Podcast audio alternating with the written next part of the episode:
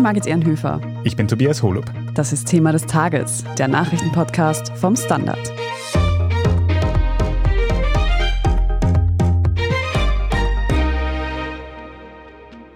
Der Klimabonus sorgt weiter für Aufregung.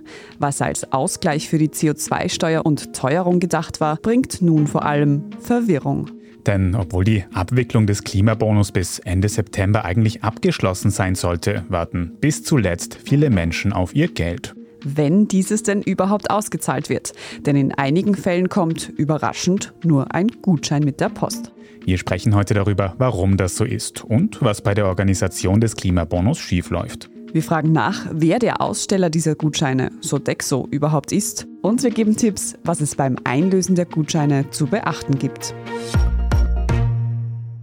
Peter Zellinger, du bist Webredakteur hier beim Standard und hast dir diese ganzen Probleme, die es schon seit Beginn der Auszahlung des Klimabonus gibt, genauer angeschaut.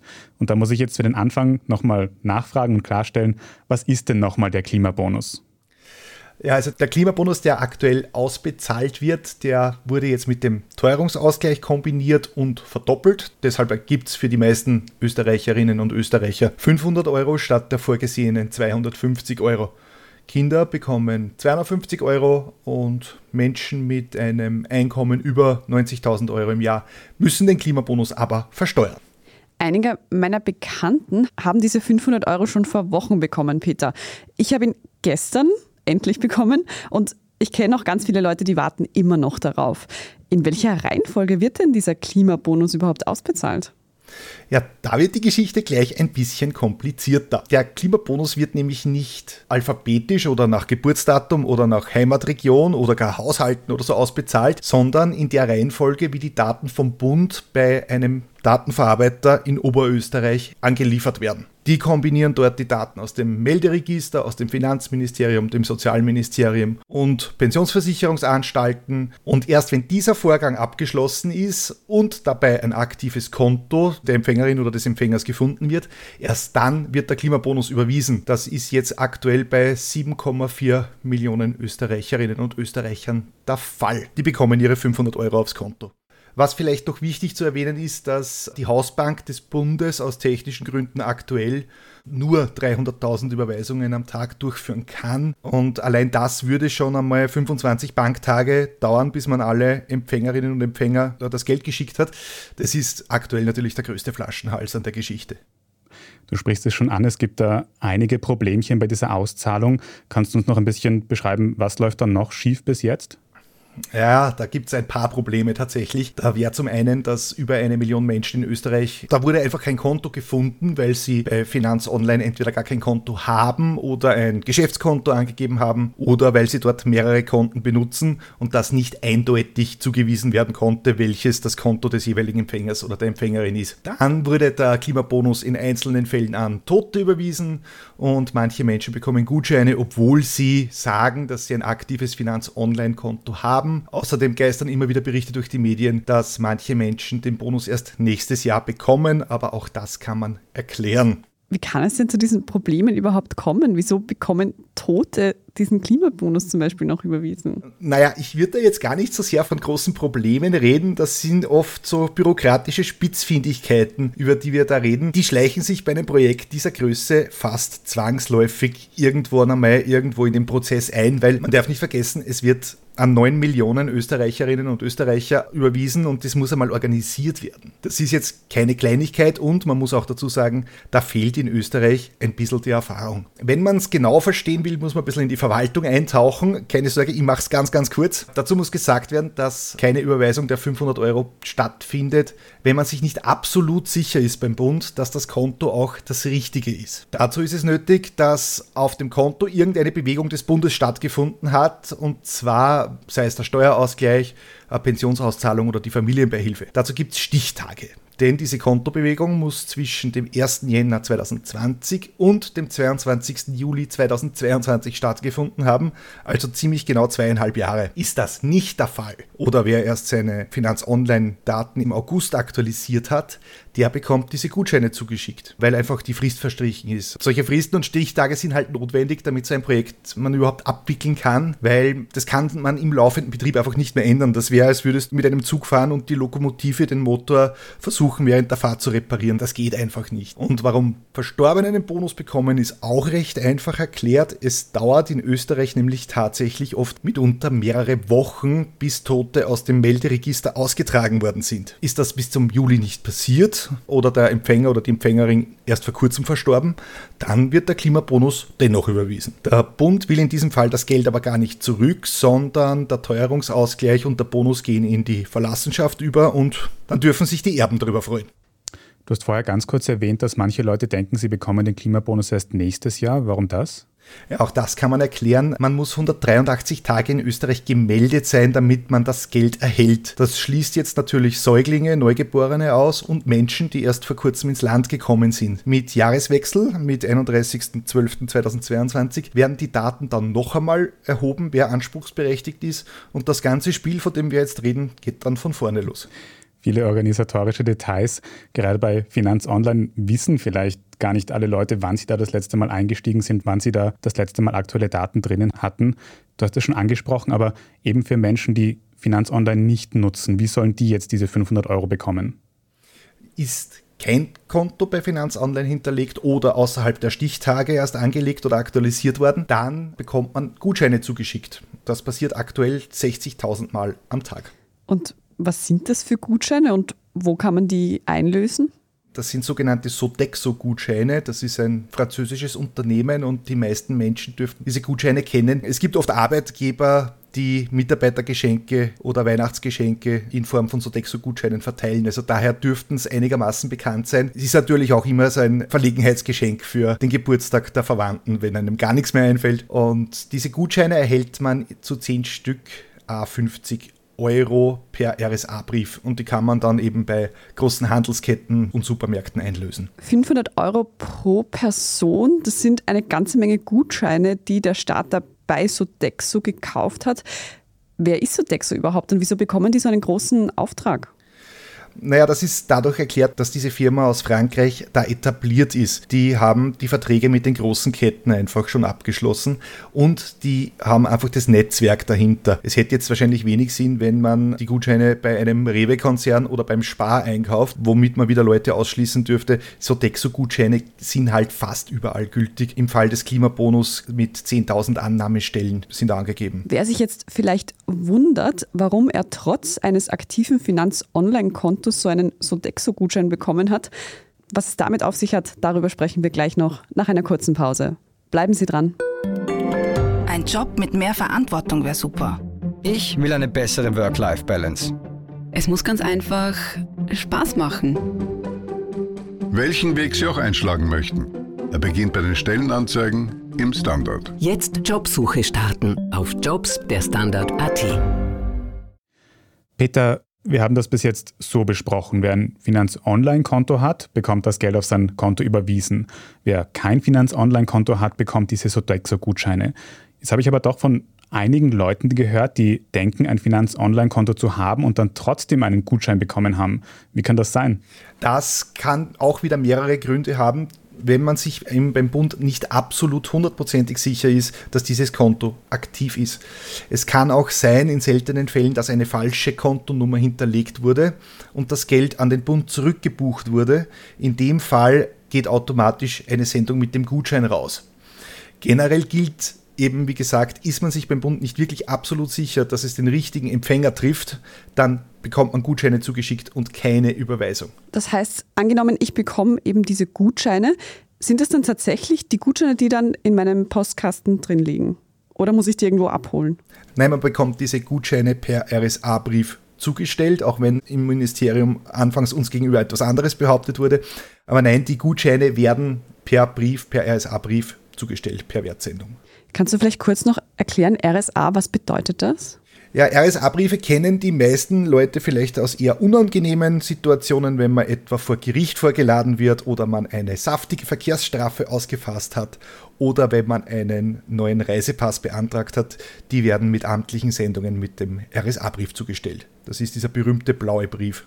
Und was passiert, wenn ich nicht zu Hause bin, wenn dieser Brief zugestellt wird? Muss ich den dann abholen? Gibt es da eine Abholfrist? Ja, die gibt es. Die beträgt zwei Wochen. Da gibt es einen kleinen Haken bei dieser Sache, weil die RSA-Briefe gelten als zugestellt, sobald du die Benachrichtigung im Postkasten hast.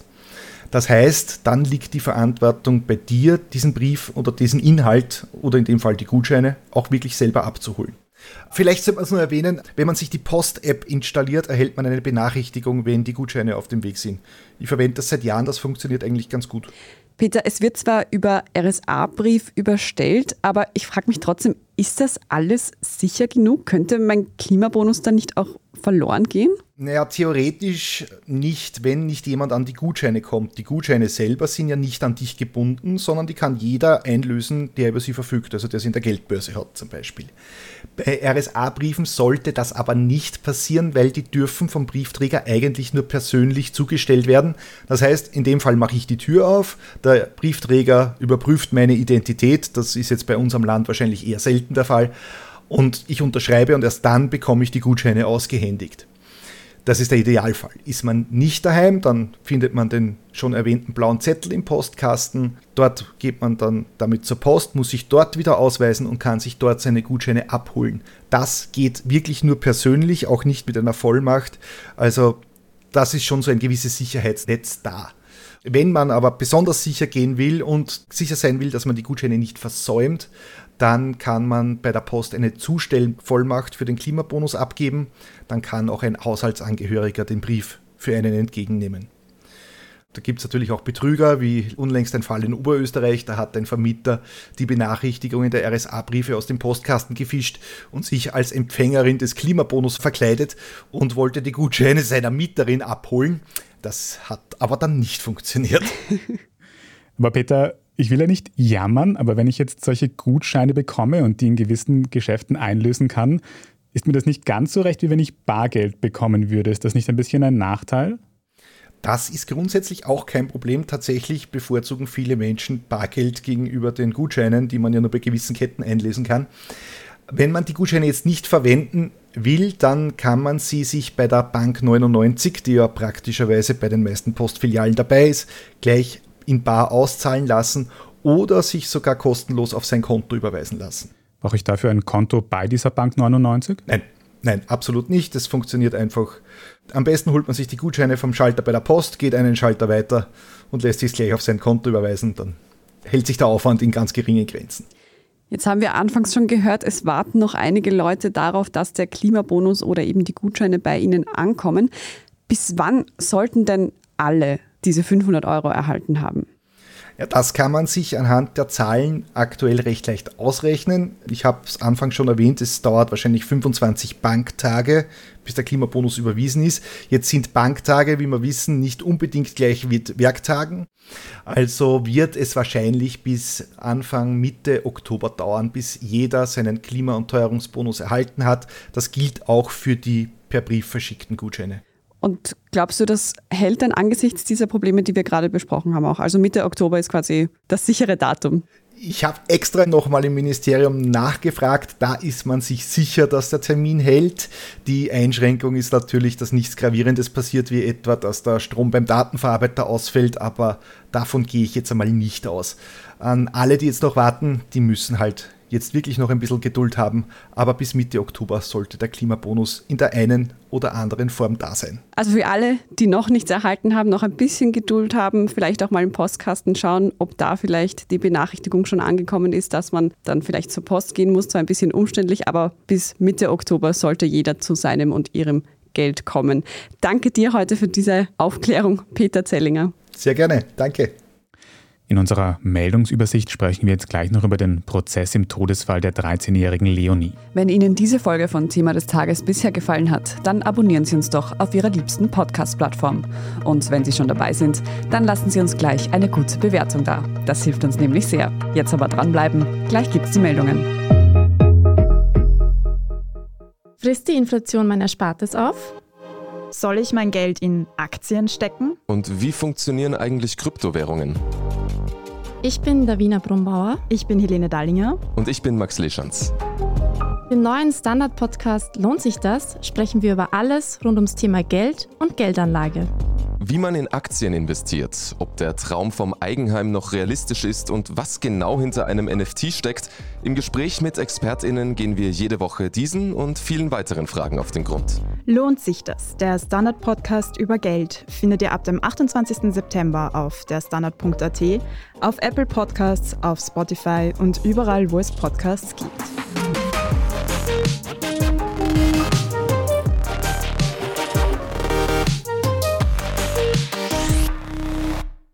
Und hier ist, was Sie heute sonst noch wissen müssen.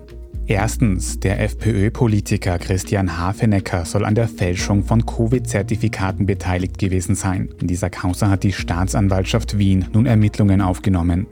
Neben Hafenecker soll auch gegen andere FPÖ-PolitikerInnen ermittelt werden. Deren Namen sind aber noch nicht bekannt. Laut Staatsanwaltschaft dürften diese Ermittlungen auch nicht durch Hafeneckers politische Immunität verhindert werden, weil sie nichts mit seiner Tätigkeit als Nationalratsabgeordneter zu tun hätten. Auch in diesem Fall gilt die Unschuldsvermutung. Zweitens. Heute Dienstag beginnt der Prozess um den Tod der 13-jährigen Leonie. Drei Angeklagte afghanischer Herkunft stehen dabei unter anderem wegen Vergewaltigung mit Todesfolge vor Gericht. Es gilt die Unschuldsvermutung. Das Mädchen war im vergangenen Juni leblos auf einem Grünstreifen in Wien-Donau stattgefunden worden. Das Obduktionsgutachten ergab, dass die 13-Jährige infolge einer Suchtmittelvergiftung und durch Ersticken eines gewaltsamen Todes starb. Drittens. Auch im Laufe des heutigen Tages gehen in der Ostukraine mehrere Referenten über einen Beitritt zu Russland zu Ende. In den russisch besetzten Regionen Donetsk, Luhansk, Herson und Saporischja öffnen für den letzten Tag nun auch Wahllokale. Bisher gingen Behördenvertreter von Tür zu Tür, um Stimmen zu sammeln. Von Kiew und vielen westlichen Regierungen wird die Abstimmung als Scheinreferendum bezeichnet. Es wird damit gerechnet, dass der russische Präsident Wladimir Putin noch diese Woche einen Anschluss der besetzten Gebiete an Russland verkünden wird. Und viertens, der Konflikt zwischen den Schachgenies Magnus Carlsen und Hans Niemann geht in die nächste Runde. Nachdem Carlsen schon zwei Partien gegen Niemann überraschend abgebrochen hat, hat er nun in einem Tweet erstmals klar angesprochen, warum. Niemann würde demnach so perfekt spielen, wie es ohne Betrug gar nicht möglich wäre, meint Carlsen. Niemand selbst hat in der Vergangenheit bereits zugegeben, dass er betrogen hatte. Im aktuellen Fall ist das allerdings noch immer nicht bewiesen. Alle brisanten Details zu diesem Skandal in der Schachwelt haben wir übrigens schon in einer Thema des Tagesfolge besprochen. Die können Sie auf der Standard.at nachhören und dort lesen Sie wie immer auch alles weitere zum aktuellen Weltgeschehen. Falls Sie Feedback oder Anmerkungen für uns haben, schicken Sie diese gerne an podcast.derstandard.at. Und wenn Sie unsere journalistische Arbeit hier beim Standard unterstützen wollen, dann können Sie das zum Beispiel tun, indem Sie ein Standard-Abo abschließen. Wenn Sie unseren Podcast über Apple Podcasts hören, können Sie dort auch für ein Premium-Abo zahlen. Vielen Dank für jede Unterstützung. Ich bin Tobias Holub. Ich bin Margit Ehrenhöfer. Danke fürs Zuhören und bis zum nächsten Mal.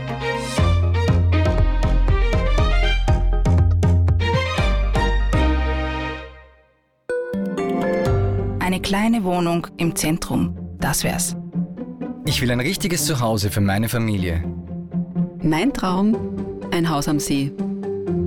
Was auch immer Sie suchen, Sie finden es am besten im Standard. Jetzt Immosuche starten auf Immobilien der Standard.at.